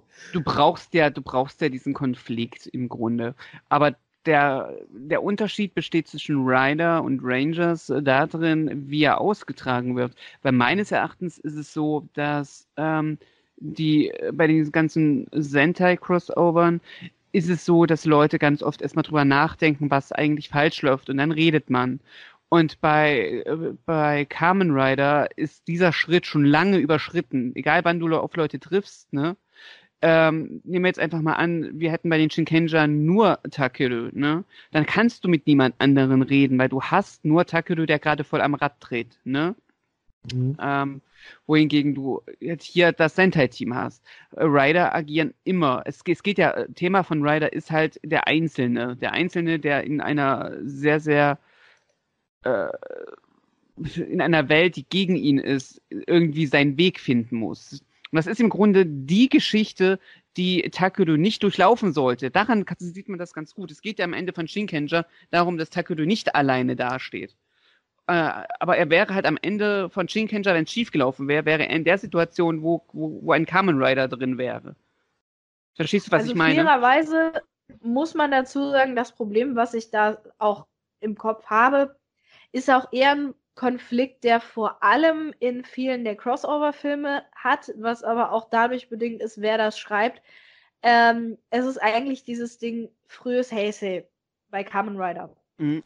Sentai hat ja niemals diese Brüche drin gehabt, weil die ja, ja. konsequent immer weitergemacht haben. Aber bei Kamen Rider, gerade die frühe Heisei-Ära von Kuga bis Decade, äh, konkret vor allem ab äh, Feis, hatte keine Continuity. Ähm, nicht nur das, ist es auch diese Mentalität, das kam aber unter anderem auch schon durch Ryuki, wie das konzipiert war. Wir hauen uns erstmal auf die Fresse, weil wir müssen uns auf die Fresse hauen. Während später die ähm, ganzen Interaktionen zumindest in den serieninternen Sachen oder in den zwei Serien Crossover ein bisschen anders gelöst wurden, weil die Kamen Rider da teilweise auch wesentlich offener für Teamwork waren. Also die zweite Hälfte der Heisei-Ära war wesentlich offener. Und das ist interessant, dass sich eigentlich Kamen Rider zu Center entwickelt hat. So eine kleine Anekdote nebenbei. Ich glaube, wir sind jetzt weit genug ausgeschweift. Ja, aber, ist gut. Ne? Aber das, das fiel mir halt so auch auf, als ich das jetzt wieder gesehen habe. Vor allem, nachdem ich lange wenig Trusa zugeguckt habe, merke ich es, das unheimlich, den Unterschied um jetzt mal kurz den Abschweifer ähm, etwas zu befördern. Ich glaube aber auch, dass dadurch, dass wir diese Brüche haben, gerade bei, bei Heisei, ist es so, ähm, Metal, Metal Heroes sind nicht umsonst ausgestorben. Weil du hattest, äh, du musstest den Markt wieder, wieder ein bisschen ähm, diverser gestalten. Und dann äh, hängst du dich raus und sagst, krass, also mit Kamen da bringen wir jetzt eine Marke zurück, die sehr, sehr äh, sehr lange weg war, ne, wo aber scheinbar irgendwie Interesse dran besteht und wir probieren das mal jetzt einfach. Und dann musst du dich halt einfach mit, mit dieser Serie, die halt schon ewig auf dem Markt ist, und das war jetzt Super Sentai, Metal Heroes sind halt schon, schon am Aussterben gewesen, beziehungsweise waren eigentlich schon tot, meines Erachtens. Ähm, musst du dich davon absetzen. Du kannst dich nochmal irgendwie äh, Sentai mit Rider aufziehen. Deswegen hat man, glaube ich, diesen krassen Bruch drin, wo man gesagt hat, okay, wir haben ein Team, wo Leute als Team arbeiten, dann machen wir jetzt einfach mal als Konzept äh, eine Serie, wo sich alle auf die Fresse kloppen. Um es jetzt mal ganz platt auszudrücken. Und ich glaube, da hat Aber Sentai einen großen Einfluss auf, auf die Heisei Rider gehabt.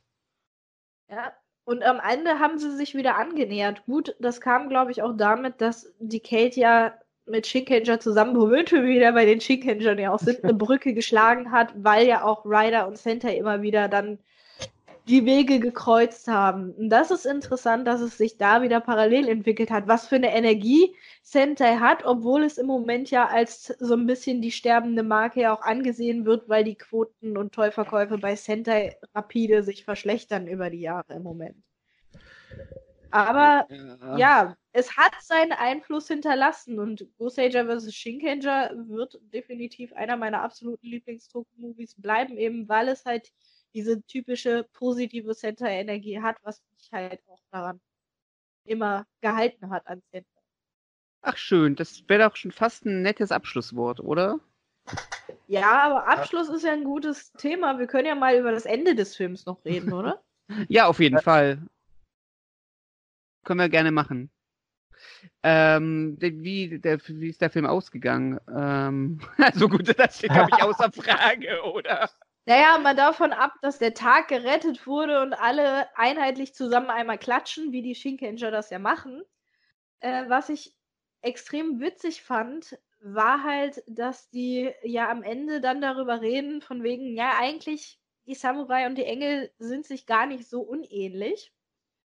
Ähm, die Shinkenger gehen halt auch ihrer Wege und die Gosager stellen sich ja dann vor, wie es wäre, wenn sie auch wie die Shinkenger das so handhaben würden, dass einer von denen der Lord ist und die anderen halt für den kämpfen. Und dann stellen sie sich ja vor, wie Alata auf diesem Sitzkissen aus diesem, auf diesem Podest hockt und alle sagen, nee, das passt ja nicht. Und Alata dann so, ach, das wird schon. Aber im Endeffekt ist das eine total gute Message, die sie dann damit rüberbringen. Dieses, die Gosager sind nicht wie die Shinkenger, aber das ist okay und das ist sogar gut so. Die Gosager sind die Gosager und die Shinkenger sind die Shinkenger und beide Teams sind so gut, wie sie sind ist eine sehr schöne Message. Und ich finde halt auch in den, in den, äh, in den Zeiten heute kann man sich das einfach mal auch in einem kulturellen Kontext einmal geben. Nicht nur in dem kulturellen, es wäre schon schön, wenn das einfach dann auch im Fandom so ist. Denn Goseija ist ja zwischen Gokaija und Shinkenger ein bisschen im Nachteil gewesen.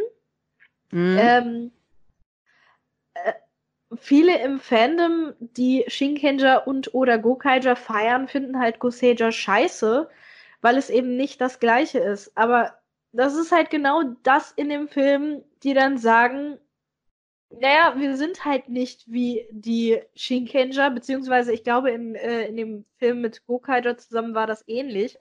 Halt einfach dieses, die Goseija sind halt anders, aber das ist halt auch cool so die Gosager sind halt ein Team, das will sich auch nicht krampfhaft an die anderen anpassen. Das war ja, das war ja eher gerade zu der Zeit, als Gosager gerade angefangen hat, hat es, glaube ich, auch einen sehr, sehr miesen Start gehabt, dadurch, dass es nach Shinkenja lief und Shinkenja einfach so abgehypt wurde damals. Und fairerweise, ähm, der Anfang von Gosager war auch nicht allzu stark. Also die Serie hat immer mal wieder so ein paar Knicke gehabt in der Qualität, hat aber ein sehr starkes Ende dafür gehabt. Klar, es ist auch vom Plot her schwächer als Shinkenger, kann man nicht anders sagen. Shinkenger hat auch, auch, auch, schwache, schwache Folgen gehabt. Richtig. Also. Gokaiger hat auch sehr schwache Sachen gehabt, aber Nein. das wäre Gokaiger war durch und durch. Gokaiger auseinander zu pflücken. Wobei das bei Gokaiger natürlich auch viele äh, Gründe hat, die gar nicht mit der Serie an sich zu tun haben. Da war ja, ja viel. Auch, ich wollte gerade sagen, aber auch Gründe, wo ich wirklich sagen kann, zu einem Großteil, das verstehe ich sehr gut und finde ich gar nicht so schlecht, dass man dann teilweise einen anderen Weg als geplant eingeschlagen hat. Aber das ist ein anderes, das, diese Geschichte erzählen wir euch ein andermal. genau. Äh, generell kann man sagen, es ist ein schöner Film, den sollte man sich angucken. Ähm, ja. Da, äh, aus Erfahrung kann ich sagen, es ist auch nicht schlimm, wenn man nur eins der beiden Teams kennt. Denn der Film macht ja wirklich gute Arbeit daran, dass man beide zur Genüge kennenlernt. Und ich finde auch, ich habe ja damals, weil mir der Film so gut gefallen hat, wirklich Go Sager auch geguckt als nächstes. Ich finde, wenn man den Film guckt, das ist mir jetzt auch wieder beim, beim nochmal schauen passiert, man bekommt einfach Lust auf beide Serien, sich die nochmal anzuschauen, beziehungsweise zum ersten Mal anzuschauen. Gut, Gokaiger ist jetzt nicht so viel, aber selbst Gokaiger würde mich jetzt danach auch nochmal reizen, glaube ich. Ich denke auch im Vergleich. Wie ist das bei euch? Ja, also ich denke vor allem, vor allem die 40. Folge, das ist ja die Folge von Gokaiger, die parallel zum Film quasi läuft. Ich denke vor allem die, wenn man das weiß im Hintergrund, das ist ja gerade die Folge, die einen halt dann vielleicht anziehen guckt, okay, wie haben sie das jetzt eingebaut dann? Das ist ja dann auch noch mal so für mich jetzt ein bisschen so Interessengebiet. Wie haben sie es damals dann eingebaut, damit es nicht wie ein Fremdkörper wirkt quasi? Mhm. Man muss dazu sagen, Gokaiger ist auch, glaube ich, eine der einzigen Serien, die diese Cameo-Szene wirklich. Ähm, es gibt immer mal wieder Serien, die Referenzen dann auch machen in anderen Crossover-Medien, zum Beispiel, also äh, jetzt zuletzt in Psycho Battle wird ja von äh, Yamato, also Duo Eagle, darauf eingegangen, dass die ja auch ein Crossover mit Gokaiger haben. Ähm, aber dass diese Cameo-Szene wirklich in die Serie eingebaut wurde, kenne ich jetzt so nur von Gokaiger tatsächlich. Hm. Weiß gar nicht mehr, was die Go-Sager in Shinkenger vs. Go-Onger gemacht haben. Hm. Ich auch nicht. Wieder andersrum, es ist aber auch durchaus im Kontext der Serie bei Gosager logisch, weil die Gosager äh, ja schon lange auf der Erde waren. Die waren halt nur nicht in der Form ein Team. Mhm. Das ist das Einzige, wo es ein bisschen fragwürdig ist. Aber ansonsten, die waren ja schon die, gan- die hatten ja schon die ganze Zeit ihre Kräfte. Es ist also logisch, dass sie hätten da sein können. Und das ist schön, wenn man einfach auf die Serie Rücksicht nimmt. Da gibt es ja auch ein paar Filme, die es eher weniger machen. Und das macht der Film sehr, sehr schön. So auf beiden Seiten Genau. vor allem. Oder auf allen dreien Seiten. Wenn man mal Kukaija anguckt. Und bei mir war es so, ich kenne, also als du meintest, es lohnt sich auch, wenn man irgendwie nur eine Serie kennt. Ich habe von Gosager, glaube ich, nur die ersten fünf Folgen gesehen, habe dann damals entschieden, dass es vielleicht aktuell nicht so das war, was ich zu dem Zeitpunkt sehen wollte. Und jetzt gehe ich aus dem Film raus und denke so, ah, vielleicht kann man nach acht Jahren auch nochmal Gosager angucken. Mal davon abgesehen, was in meinem näheren Freundeskreis äh, ich ein richtiges Fangirl habe, was äh, ständig Gosager empfiehlt. Aber Wer könnte das nur sein? ich habe keine Ahnung. Jenny, hast du eine Ahnung? Äh, ähm, äh, anyway, ähm, empfehlen ist ein gutes Stichwort. Würdet ihr jemanden, der Lust hat, sich einen Tokusatsu-Film anzuschauen, Tento Sentai Gosager vs. Shinkenger Epic on the Silver Screen empfehlen? Äh, ich würde sagen, ja. Als Abschluss. Ja, also ich würde sagen, ja, weil es einfach, es harmoniert von den Teams. Du hast eine Geschichte, die von Anfang bis Ende innerhalb des Films Sinn macht und keine unlogischen Sequenzen jetzt hat. Und du bekommst alles so mehr oder weniger als erklärt. Jetzt mal, warum Shinken Red auf einmal böse ist, jetzt mal weggenommen. Äh, ausgenommen, meine ich. Entschuldigung. Und es gibt ja auch so ein bisschen ein Feeling, halt, wie du schon gesagt hast, einfach zu den Teams, auch wenn du sie noch nicht gesehen hast in ihrer Serie. Ich halte den Film sogar für eine Empfehlung für Leute, die mit Sentai generell noch nichts am Hut haben. Weil er bringt dieses, haben wir jetzt ja auch zur Genüge ausgeführt, er bringt dieses Sentai-Feeling sehr, sehr schön auf den Punkt. Ähm, er ist schön geschrieben, er macht Spaß. Es ist nicht so, dass du sagst, so, äh, das ist jetzt, du, diesen Film kannst du gucken, aber das und das ist vielleicht auch in den Serien anders. Ähm, ich finde wirklich auch so für Neueinsteiger ist der Film halt echt schön. Ja, und wisst ihr, was, was ich auch schön finde, so als Ergänzung zu euren Punkten? Ähm, ich finde, der Film sieht auch extrem schön aus. Also zum einen erstmal die Designs von den Goosagern und den Shinkenjin selber Ja. finde ich sowieso super schick. Ja. Äh, ich finde die Choreografien sehr hübsch gemacht. Die werden, äh, die sind halt auch nicht so schwerfällig oder werden langweilig. Also die Action-Szenen sind zwar nicht das Aushängeschild des Films, aber sie sind auf jeden Fall gut. Mhm.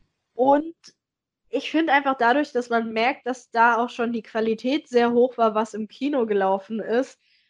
Die Farben sind unheimlich hübsch in diesem Film. Ich weiß nicht warum, aber gerade das Rot sieht so toll aus. Also den kann man sich sehr schön anschauen. Das ist angenehm für die Augen.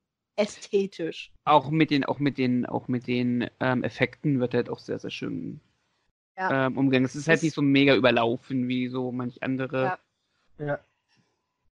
Es Äh. harmoniert, es ist nicht zu viel, aber es poppt auch alles schön so farblich auseinander und es ist schön gemacht.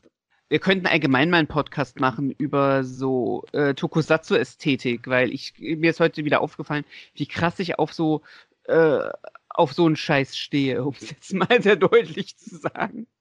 Weil es ist halt Dann schon eine schreiben wir andere das auf die Liste. Auf, auf die Podcast-Liste, weil ich finde, ähm, gerade wenn man auch mal so drüber über die Sehgewohnheiten redet, ähm, ist ha- hat Tokusatsu äh, schon eine andere Art von Ästhetik als so westliche Sachen, was zum Beispiel bei Power Rangers zum Teil sehr auffällt. Oh, da hätte ich einiges zu erzählen über, über Kampfchoreografie in der Sailor Moon Live-Action. Aber wie gesagt, das, das machen wir dann nochmal Auch gesondert. das ist ein Thema äh, für eine andere Folge. Genau, das, das machen wir dann. Das schreiben wir jetzt mal auf die Liste. Vielleicht ist ja jemand dabei, der zuhört, der das jetzt unbedingt hören will. Also, Dann schreibt es einfach als Kommentar rein. Genau. genau, ist in die Themenliste aufgenommen. Sehr gut, sehr gut. Ja, dann würde ich sagen, kommt auch dieses Kapitel hier zu einem Ende. Korenite, Iken Lakchaku, um es mal zu sagen wie die Shinkenja. genau. Darauf habe ich gewartet. Sehr schön, Mirni. Wir müssen das noch ein bisschen schneller hinkriegen, aber der Spirit ist da. Das höre ich raus. Das ist schön. Ja. Alles klar. Für alle Leute, die jetzt zugehört haben, ähm, schreibt einfach mal rein, wie eure Erfahrungen mit dem Film sind oder ob ihr ihn nicht gesehen habt oder ob ihr ihn sehen wollt oder vielleicht kennt man auch nur die Serien. Das kann ja auch sein. Also schreibt einfach fleißig unter die Kommentare. Ähm, wir hatten das letzte Mal auch schon ein paar Kommentare ähm, mit runter. Jetzt fällt mir ein, dass ich darauf eigentlich irgendwie mal eingehen wollte. Ähm, aber das kann man ja eventuell im nächsten Podcast einfach mal machen. Vielleicht ähm, machen wir mal eine lockerere Runde, wo wir nicht so viel geplant haben, wo man das mal machen kann. Genau, aber ich würde schon gerne auf die Kommentare eingehen, weil ich finde es sehr, sehr schön. Momentan sind wir ja noch auf, nur auf YouTube, weil ich absolut nicht gebacken bekommen habe, wie man RSS-Feed macht. Ähm, das Falls das jemand weiß, schreibt es dem. Schreibt es bitte in die Kommentare, dann, dann, dann hört ihr uns auch auf äh, Podcast-Plattformen, was für ein Podcast sehr hilfreich wäre. Ähm, Genau, ähm, ich finde es nämlich sehr, sehr schön, weil wir haben sehr viele lange Kommentare, wo sich Leute sehr viel Zeit genommen haben, mal irgendwie Kritik anzubringen. Ähm, fand ich sehr, sehr schön. Das wollte ich nur mal kurz gesagt haben. Ähm, da können wir mal irgendwie bei einer lockeren Runde sehr gerne drauf eingehen. Genau, ähm, genau, dann schreibt es einfach unten rein. Ich hoffe, euch hat dieser Podcast gefallen. Wenn nicht, äh, teilt diesen Podcast, sagt es anderen Leuten, die vielleicht annäherungsweise irgendwie Interesse hätten genau, Kommentare, vielleicht ein Like, wer weiß. Ähm, aber Hauptsache, es hat Spaß gemacht. Und dann bedanke ich mich auf jeden Fall äh, bei Robin dafür, dass er hier war. Und bei Mirni, dass sie hierher gefunden hat, weil das war ja auch der erste Podcast zu dritt, den wir hier gewuppt Und haben. Ich bin krank. Das auch noch. Sei angemerkt, dass ich gerade sehr hart mit Halsschmerzen kämpfe, aber ich habe doch noch durchgehalten. Das ist ein wahrer Engel. Das klingt komisch. Aber äh, ne, ich, ich komme meiner Pflicht nach als Engel. Meine, meine, ja, mein Volk zu vertreten, die Ghost Sager. Liebe, Liebe, Liebe und so. Sehr schön. Dann danke ich euch und ja, dann hören wir uns das nächste Mal. Bei welchem Thema? Sagt es doch einfach, einfach mal. Willst du, Robin? Äh, Sobald ich den Na Namen hab, überlege ich auswendig. Zelda hat auch scheiß lange Namen. Ja, vor allem, ja, der englische Titel hilft mir nicht viel. Also, das nächste Mal haben wir Super Sentai Seikyu Battle. Die vierteilige Miniserie. Genau. An der Aussprache arbeiten wir noch. Aber hey, wenigstens reden wir über Sentai, was Titel angeht, und nicht über Kingdom Hearts. Wenn ich daran denke, an Kingdom Hearts Birth by Sleep 0.2 A Fragmentary Passage, sind wir mit Super Sentai Psycho Battle doch ziemlich gut bedient. Ja, würde ich auch sagen. Dann freuen wir uns auf, auf die nächste Runde. Runde, Runde, reden es heute nicht mehr. Dann ich danke euch und auf Wiederhören. Bye. Good.